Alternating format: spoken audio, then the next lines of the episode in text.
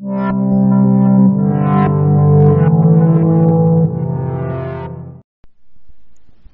pessoal. Esse podcast tem o objetivo de apresentar um pouco da vida de grandes mentes que tiveram uma passagem transformadora, marcante e que contribuíram de alguma maneira com a sociedade que vivemos hoje. Que, do seu modo, com as suas especialidades e maneiras de enxergar o mundo, nos apresentaram o universo que habitou em suas mentes e cooperaram para que as nossas mentes também pudessem compartilhar desses pensamentos e visões. Iniciamos esse capítulo com a apresentação do professor Rivaio, mais tarde conhecido como Allan Kardec, o homem que codificou a doutrina espírita mundialmente praticada até os dias de hoje e empregou seus conhecimentos como educador para edificar todos os princípios de sua doutrina. Rivaio nasceu em Lyon, Paris, em 3 de outubro de 1804. Em 1814, com 10 anos de idade, foi transferido para a Suíça, onde estudou no Instituto Pestalozzi de Yverdon. Em um local muito marcante na vida de Rivaio, porque nesse momento ele tem contato com o fundador e diretor Johann Pestalozzi. E dentro da história de vida de Kardec, é interessante conhecer Pestalozzi, porque mais tarde seus ensinamentos serão muito importantes na vida do pequeno Rivaio. Pestalozzi, descendente de uma família protestante, estudou filosofia, direito e teologia. Foi jornalista e também escritor, mas a sua real paixão foi ser educador. O ensino em Iverdon era essencialmente heurístico quando o aluno é conduzido por si mesmo, através de seu esforço pessoal, a descobrir as coisas que estão ao alcance de sua inteligência, ao invés delas serem ministradas dogmaticamente pelo método catequético. Pestalozzi, pioneiro na reforma educacional, foi influenciado pelos movimentos naturalistas e se tornou um revolucionário, junto àqueles que criticavam a atual situação do país. Foi também pioneiro da pedagogia moderna e influenciou profundamente todas as correntes educacionais. Ele fundou escolas e cativou o povo para a causa da educação, em um tempo em que o ensino era privilégio exclusivo. Em suas palavras, a vida educa, mas a vida que educa não é uma questão de palavras, e sim de ação, é atividade. Pestalozzi foi condecorado como membro honorário da Revolução Francesa. Se correspondia com intelectuais, filósofos e artistas, enfim, uma pessoa muito inserida nos processos sociais e políticos, e certamente tinha ideias bem avançadas para a época.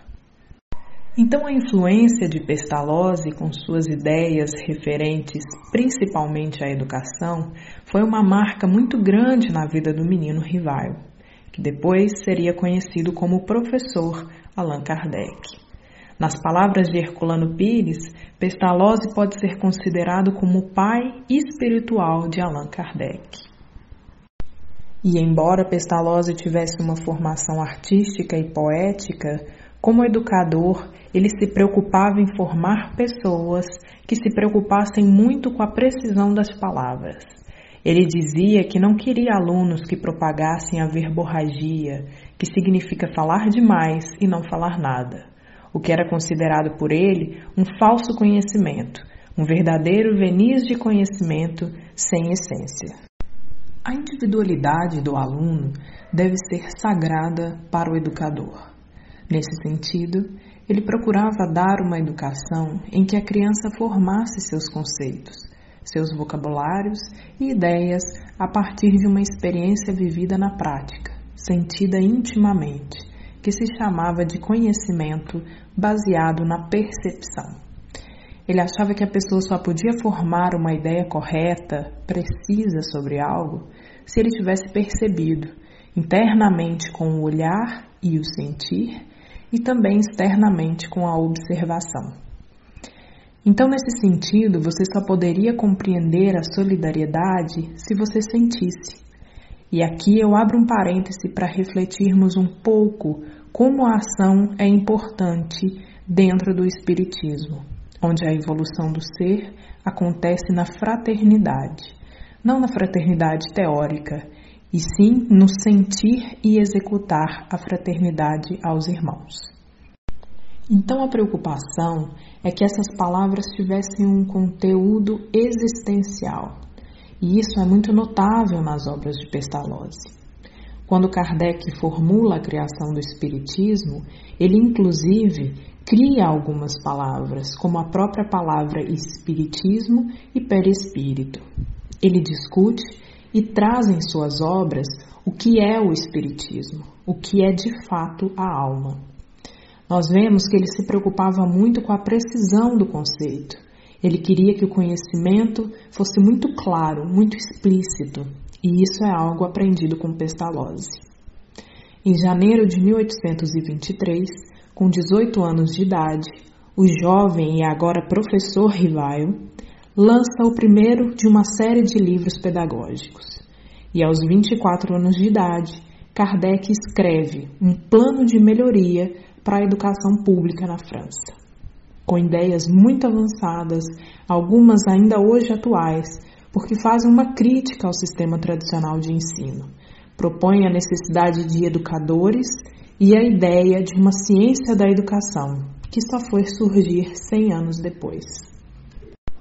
Ele era um sujeito muito adiantado e militava pela democracia da educação, pelo acesso da massa à educação pública, que é o ideal da Revolução Francesa, que também foi o ideal de Pestalozzi. No final do século XVIII, Pestalozzi escreve uma carta a um amigo, ministro da Educação, e fala o seguinte: que ele se sentia como uma voz que clama no deserto, preparando a vinda de alguém que haveria de aparecer depois dele, com a verdade que ele via, mas não alcançava. Então, para quem acredita que Kardec é um portador de uma descoberta, de uma nova filosofia, essa visão de Pestalozzi teria um rasgo profético no sentido de estar preparando o caminho para Kardec. Em 1826, Rivaio fundou um instituto técnico nos modelos de Iverdon, onde Rivaio dedica a sua vida à educação.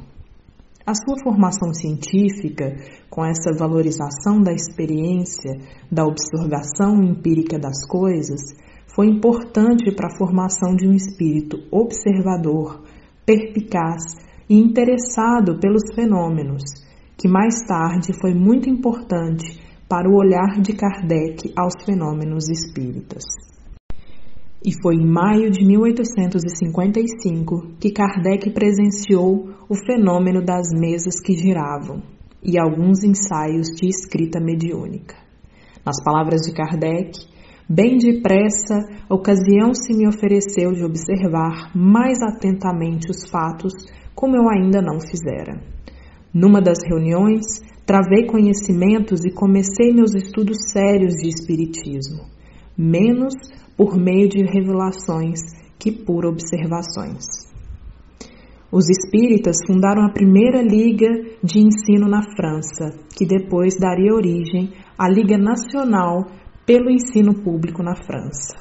Foi fundada por cinco pessoas, sendo ela quatro espíritas e um deles era Camille Flammarion, que participava das sessões espíritas com Kardec.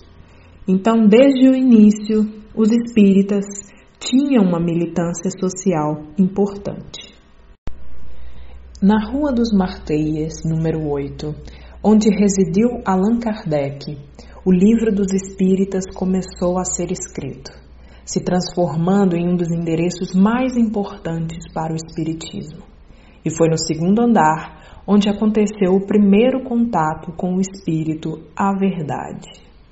O livro dos Espíritos, segundo Allan Kardec, nasceu da comparação e da fusão de todas as respostas dadas pelos Espíritos coordenadas, classificadas e muitas vezes retocadas no silêncio da meditação. E em 18 de abril de 1857, Allan Kardec e o Livro dos Espíritas foram apresentados ao mundo. O Espiritismo no Brasil primeiro chegou nas classes intelectuais, literários e artistas. Um grande estudioso do Espiritismo, o Biratã Machado, que escreveu o livro Os Intelectuais e o Espiritismo, mostra como na corte carioca do século XIX o Espiritismo teve impacto. Todos falavam do Espiritismo, inclusive Machado de Assis, Castro Alves e Bezerra de Menezes, um político importante que se converte ao Espiritismo e escreve sob o pseudônimo de Marx em um grande jornal de circulação da época. Então, nós vemos que as pessoas que se interessavam pelo Espiritismo eram pessoas de vanguarda em sua época. E aqui nasce a ideia que a educação poderia ser transformadora através da abordagem espiritista entendendo como educação espírita não a educação doutrinante e catequista, mas com um ensino semelhante ao que se praticava em Irverdão, de Pestalozzi.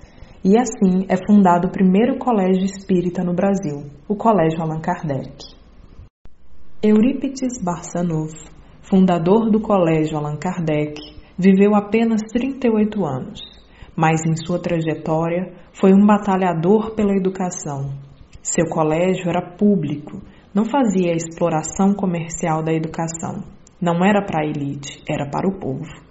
Anália Franco, professora espírita, feminista e trabalhadora pela igualdade da condição da mulher na sociedade, em uma época em que as mulheres que davam mau passo na vida só tinham dois caminhos, ou o convento ou a prostituição. Nesse momento, ela propõe a profissionalização da mulher cria cursos profissionalizantes, abrigo para mães solteiras e para que, elas, que elas pudessem se autossustentar, causando escândalo na sociedade de então. Kardec foi um educador que fundou ou codificou essa doutrina que ele chamou de Espiritismo, com um cunho pedagógico extremamente forte, porque ele foi um grande educador. Ainda nessa visão, o Espiritismo é uma proposta cultural, filosófica e pedagógica, sobretudo porque encara o homem como um ser em permanente evolução. Então, ele não é herdeiro de um pecado e nem está precisando de uma salvação, e nem precisa de intermediação nesse processo. Ao contrário, ele está engajado em um processo de educação. Somos espíritos em constante aprendizado dando ao ser humano a jurisdição de si mesmo. Ele é responsável pela sua educação, evolução que não depende de intermediações divinas. Ele é responsável por si. Então, nenhuma outra doutrina religiosa, filosófica, reconhece tanta autonomia no homem quanto o Espiritismo, porque essa, essa autonomia não se limita também à vida terrena, ela transcende, uma autonomia espiritual para a eternidade. O homem vai construindo a si mesmo no decorrer de múltiplas vidas em um projeto de educação transcendente. Essa é a visão cósmica que o Espiritismo propõe. E então o educador Rivaio se transforma no educador Kardec, que se antes ele propunha uma educação para as crianças no aqui e no agora, como Kardec, ele propõe uma educação para o aqui e o além, para o agora e para o infinito, como um projeto de evolução permanente da humanidade. E essa é uma abertura muito grande, porque introduzimos o elemento religioso de contato com a divindade, de sentimento de unidade divina que nós temos com a natureza, com Deus e com toda a criação, mas sem nos perder na anulação do indivíduo o homem assume a sua posição de produtor e criador do seu próprio destino espiritual, livre, com direito e o dever de se autoconstruir, se educar, evoluir, participando ativamente da construção social, engajado na sociedade. No Brasil, o Espiritismo tomou muito cedo uma visão bastante religiosa. Por exemplo, a visão de Olímpio Teles de Menezes que fundou o periódico Espírita no Brasil, chegou a ser comentada na Revista Espírita depois de dois meses da morte de Kardec, pelo seu sucessor Lemarri, que no primeiro episódio do seu periódico, Olímpio já se declara espírita, católico, apostólico romano. E Lemarri logo criticou essa postura, dizendo que o espírita não pode defender ideias dogmáticas, religiosas particulares. Mas isso se justifica pela cultura que tínhamos aqui, que era predominantemente católica. Inclusive, a religião oficial do Estado brasileiro era o catolicismo, e não havia liberdade de culto oficialmente dizendo. Kardec morreu em 31 de março de 1869 em decorrência de uma ruptura de um aneurisma, aos 64 anos de idade. O Espiritismo, como uma proposta pedagógica, é a grande mensagem de Kardec. Nos livramos assim das hierarquias, dos cultos, dos rituais e da fé dogmática, dando lugar à fé racional, pensada e autônoma em um ato de muita confiança no ser humano. O último livro de Kardec, o Catálogo Racional de Obras Espíritas, foi onde Kardec pretendeu fazer uma indicação bibliográfica para a formação de uma biblioteca espírita. E nesse catálogo temos aspectos muito interessantes, porque ele coloca a indicação de obras espíritas, de outras religiões como o islamismo, o hinduísmo e o que é mais interessante é que ele coloca obras contra o Espiritismo, porque ele considerava sagrado o direito de liberdade de consciência e achava que, inclusive, para termos uma convicção, teríamos que conhecer outras convicções. Nunca ele teve uma postura de catequese, de imposição, mas sim de debate livre de ideias. O Espiritismo, antes de ser um sistema rígido e fechado de ideias, é um debate filosófico livre de ideias, propostas para continuarem a ser debatidas, vividas, experimentadas e, sobretudo, sentidas. E como último item da sua obra, o Catálogo Racional de Obras Espíritas, ele coloca as obras dos opositores do Espiritismo para que lêssemos e julgássemos por nós mesmos. Isso significa que Kardec tinha uma profunda confiança no bom senso das pessoas, na capacidade crítica das criaturas. Ele não queria direcionar o que a pessoa deveria ou não ler, deveria ou não pensar. Ele acreditava que as pessoas tinham direito e dever de ler, debater todos os tipos de ideia e chegar às suas próprias conclusões. Essa postura dele ao expor o Espiritismo como um grande exemplo de tolerância, pluralismo e cultural em pleno século XIX. Aliás, os séculos dos grandes dogmáticos, positivismo, marxismo científico, materialismo científico. Nesse contexto, Kardec consegue defender uma ideia espiritista de forma não dogmática. Esse capítulo foi um pouco da vida de Kardec, que eu espero ter agregado algo à sua percepção, e aguarde que novos capítulos com novos universos virão. Um abraço e até a próxima.